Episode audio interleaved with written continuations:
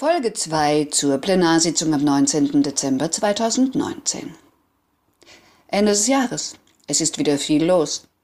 Der Magistrat hat einiges vorgelegt, Planungen und Abschlüsse für 2020, die Haushaltssatzung und das Investitionsprogramm, der Wirtschaftsplan der Eigenbetriebe der Kindertagesstätten, der ESU, der Meinarbeit, ein Waldwirtschaftsplan und der Stellenplan der Stadt. Dazu hat Lisa einige Informationen zusammengetragen. Die Stellplatz- und Hebesatzung soll verlängert werden und ja, der Haushaltsplan 2015 muss endlich abgeschlossen und der Magistrat natürlich entlastet werden. Dann sind da überplanmäßige Aufwendungen bei Kita 3 und 16, die bewilligt werden wollen. Desgleichen bei der Grünpflegeunterhaltung.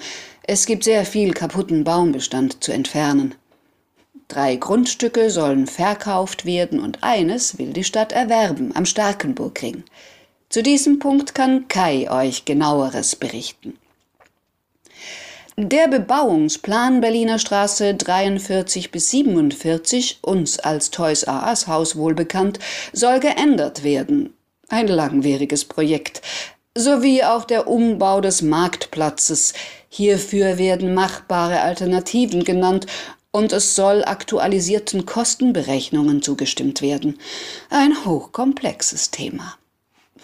Dagegen scheint es einfach, wenn der Digitalpakt Schulen Hessen gemäß dem hessischen Digitalpakt-Schulengesetz Fördergelder beantragen soll oder im Schulentwicklungsplan für Biber Nord weitere Klassenraummodule bereitgestellt werden oder ein Gestaltungsbeirat eingerichtet werden soll. Nichtsdestotrotz lauter einzelne Punkte, die alle abgehandelt werden wollen. Zur Sicherung der Planung beantragt der Magistrat eine Veränderungssperre des Bebauungsplans Kaiserlei Nordwest. Und es besteht der Antrag, auf die Vorverkaufsrechte für den Flughafen Egelsbach zu verzichten. Wussten Sie, dass die Stadt Offenbach da bis 2009 Anteile dran hatte? Also ich nicht. Ja. Und weil der Rhein-Lahn-Kreis und auch Raunheim der Frankfurt Rhein-Main GmbH International Marketing beitreten will, müssen die Anteile neu verteilt werden. Ähnlich ist es mit der Kulturregion Frankfurt Rhein-Main GmbH. Zu letzterem wird euch Agnes einiges sagen. Und last but not least braucht die Mainarbeit eine neue Software, die mit der Stadtkasse kompatibel ist. So, das war's allein vom Magistrat. Und die AfD beantragt, dass die Erhöhung der Grundsteuer zurückgenommen und dass auf weiteren Ausbau der Fahrradwege verzichtet wird. Die Linke wünscht, dass zum Schutz des öffentlichen Raumes die Sondernutzung besser gesteuert wird. Hier geht es um Straßenabsperrungen und ähnliches. Dazu hat auch die CDU, Bündnis 90 Grüne, FDP und Freie Wählergemeinschaft einen detaillierten Antrag vorgelegt. Dieselben gaben auch einen ausführlichen Antrag zur klimafreundlichen Stadt ein. Juh, das hört sich nach einem echten Bergarbeit an. Ist es ja wohl auch. So eine Stadtverordnetensitzung kann ganz schön lange gehen. Wir wünschen viel Kraft. Erklärbär zum Thema Wie kommt die Tagesordnung der Stadtverordnetenversammlung zustande?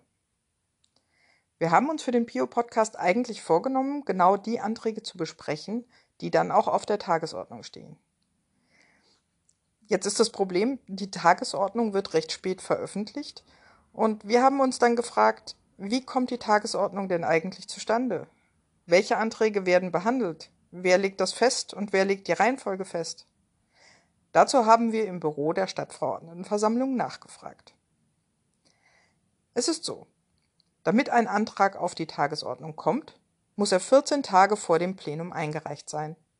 Und auch umgekehrt gilt, alles das, was bis zu diesem Zeitpunkt eingereicht wird, muss behandelt werden. Ausnahmen es, gibt es nur, wenn die Stadtverordnetenversammlung gar nicht zuständig ist oder wenn der Antrag rechtswidrig ist. Die Anträge werden dann, wenn sie eingegangen sind, an die Ausschüsse verteilt, die für sie zuständig sind, um dort beraten zu werden. Dabei kann ein Antrag auch in mehreren Ausschüssen landen, äh, wenn es verschiedene Aspekte gibt, die davon betroffen sind. Wenn nach dieser 14-Tagesfrist noch ein Punkt auf die Tagesordnung soll, dann müssen zwei Drittel der Stadtverordneten zustimmen.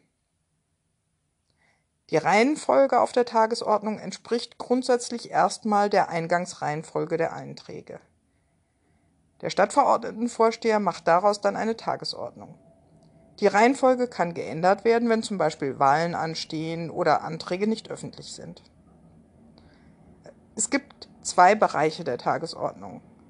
Die Anträge, über die beraten werden soll, und diejenigen, über die nur abgestimmt wird. Die Vorschläge dazu, was besprochen wird und was nicht, kommen aus den Ausschüssen. Zu Beginn der Stadtverordnetenversammlung wird erstmal über die Tagesordnung entschieden. Gibt es Anträge, die aus der Tagesordnung fallen sollen, abgesetzt werden?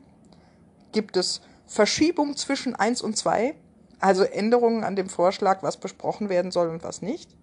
Und gibt es Dringlichkeitsanträge, also neue Punkte, die dann von zwei Dritteln der Stadtverordneten beschlossen werden müssen? Gibt es Wünsche zur Änderung der Reihenfolge? Die Reihenfolge ist deswegen wichtig, weil ab 23 Uhr nicht mehr debattiert wird. Dann wird entweder noch abgestimmt oder der Antrag wird auf die nächste Sitzung verschoben. Magistratsvorlagen müssen allerdings noch zur Abstimmung kommen. Für uns heißt das, um die Anträge zu behandeln, die auf die Tagesordnung kommen, reicht es eigentlich, sich die Anträge, die bis 14 Tage vorher eingegangen sind, anzuschauen. Es kann dann zwar noch vorkommen, dass wir uns Anträge angucken, die dann abgesetzt werden, aber für einen ersten Überblick reicht es.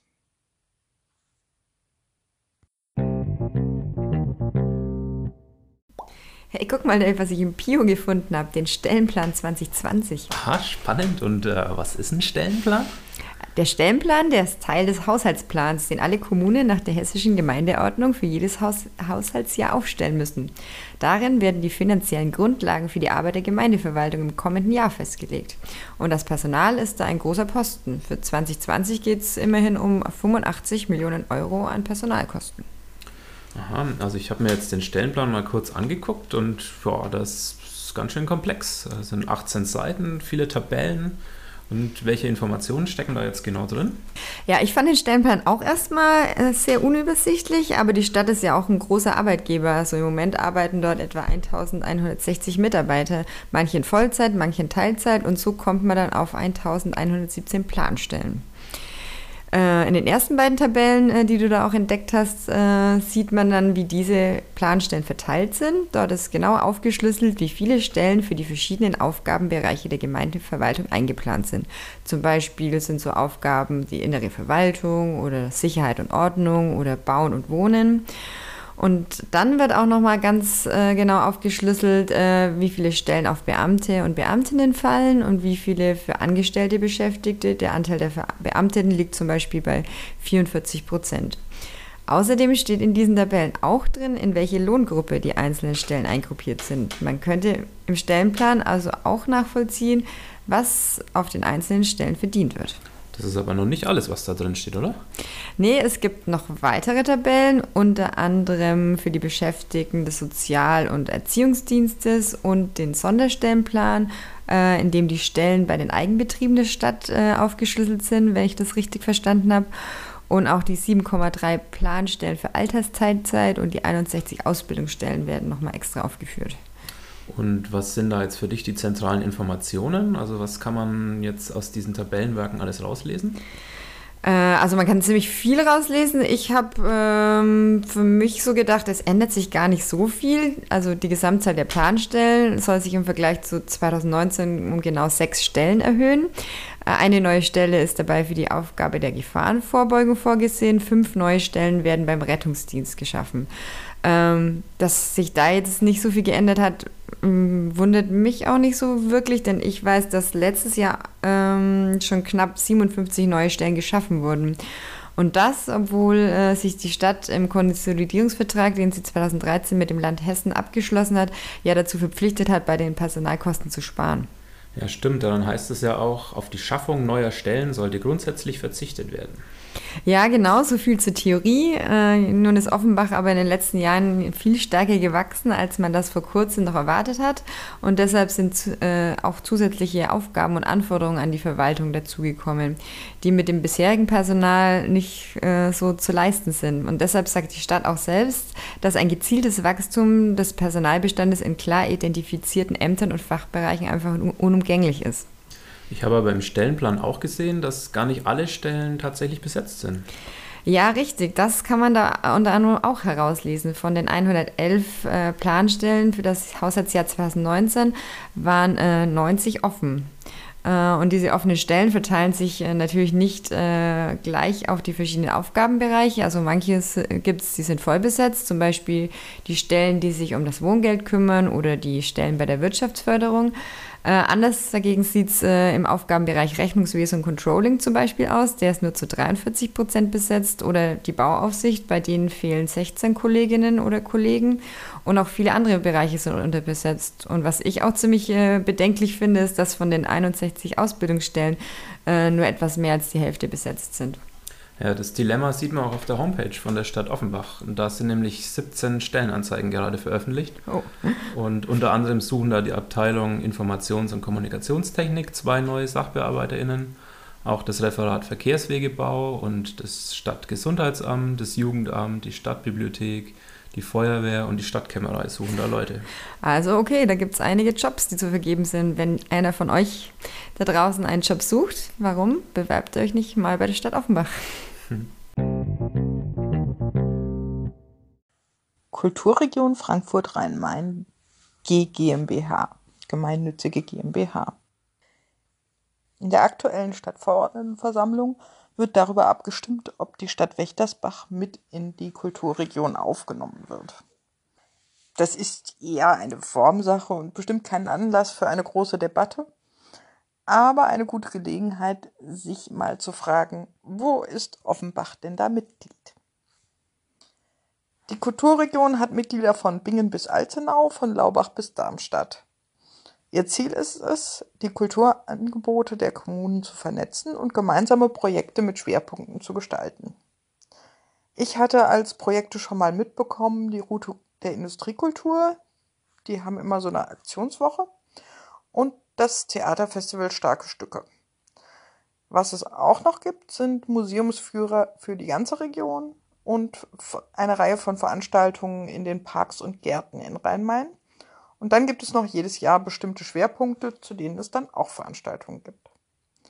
2018 waren es 1800 Veranstaltungen, die in den Kommunen organisiert und von der Kulturregion koordiniert oder durch gemeinsame Projekte angeregt wurden. Insgesamt geht es immer darum, die ganze Region Rhein-Main als Kulturregion gemeinsam erfahrbar zu machen.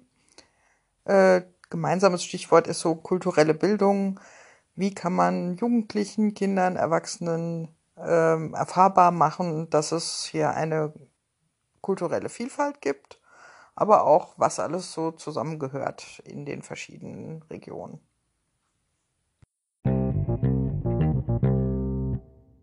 Ich befasse mich heute mit dem Antrag 0722, ausgegeben vom Magistrat.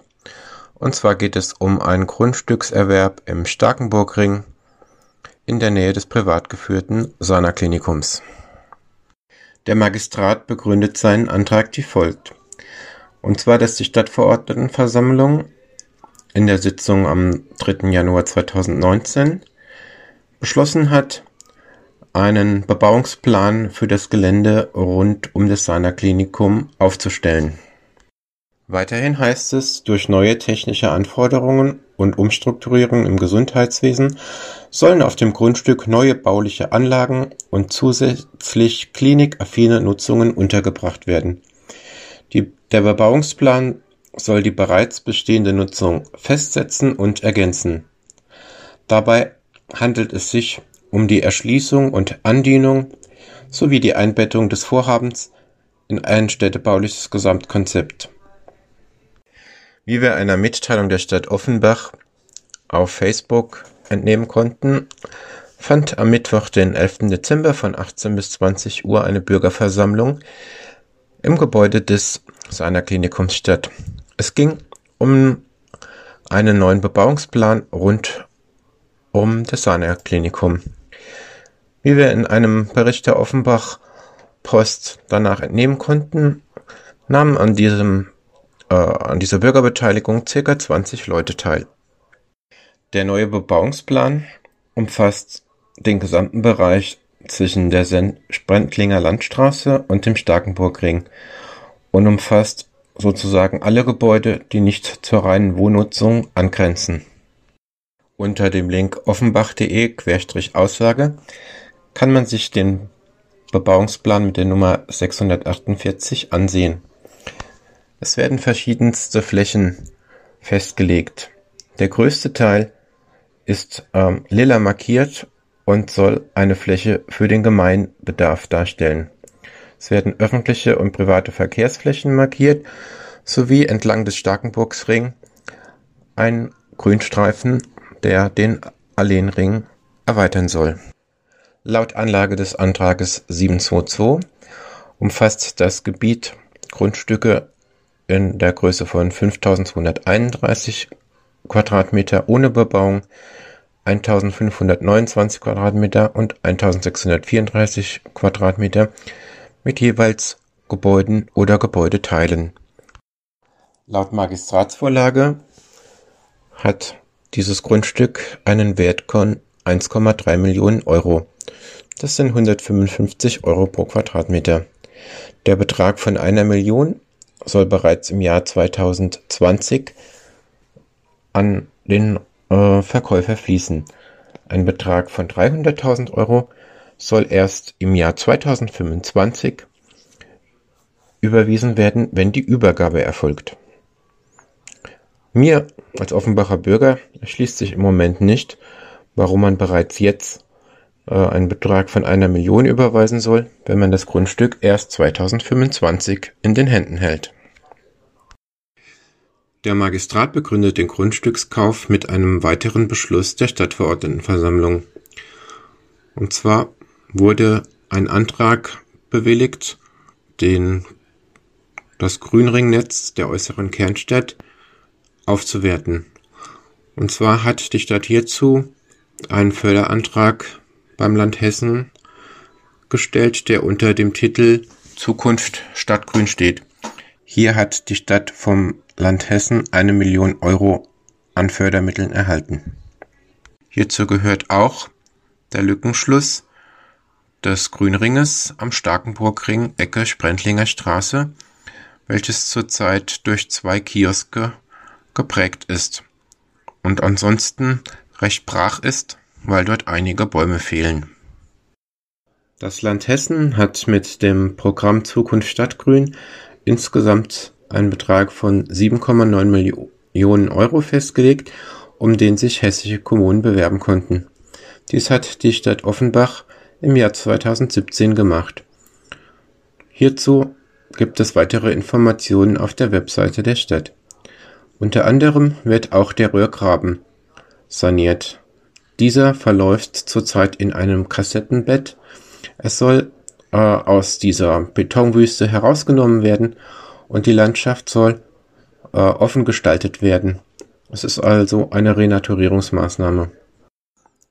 Wer den Grünring im Bereich Isenburgring und Starkenburgring kennt, weiß, dass dieser an der Sprendlinger Landstraße durchbrochen ist. Hier wartet man oft an einer Ampel. Das Gelände ist insgesamt nicht attraktiv. Der durchgehende Parkcharakter ist durchbrochen. Deshalb halte ich den Erwerb des Grundstücks für eine gute Sache.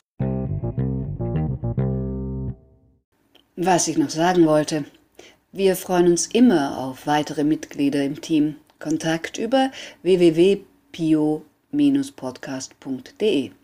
Oder kommen Sie doch einfach zur nächsten Redaktionssitzung ins Commons Café Offenbach, Frankfurter Straße 13 bis 15. Am Freitag, 24. Januar 2020 um 19 Uhr.